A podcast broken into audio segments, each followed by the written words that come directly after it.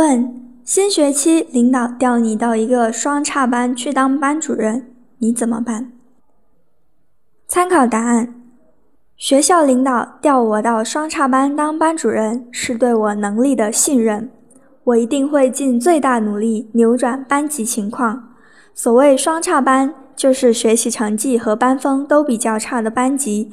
我认为学生可塑性强，任何事物的发展都是有规律可循的。双差班的智力同样如此。我相信，通过努力，双差班是完全可以转变的。首先，了解班级的基本情况，包括班级人数、学生性格特征、学生学习情况及家庭情况等。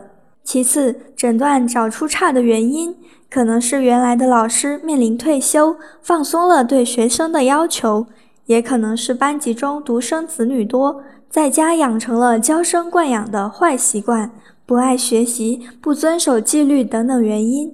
通过诊断，为如何开展工作指明方向。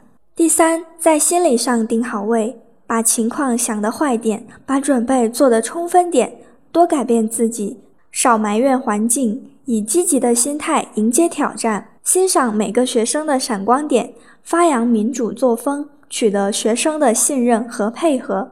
第四，建立和谐友好的师生关系，做学生的教练、向导。朋友，消除学生的戒心，让学生尽快的在心里接纳自己，拉近师生关系，倾听到学生的真心话。爱学生永无止境，爱学生不仅在口头上，关键要落实在行动上。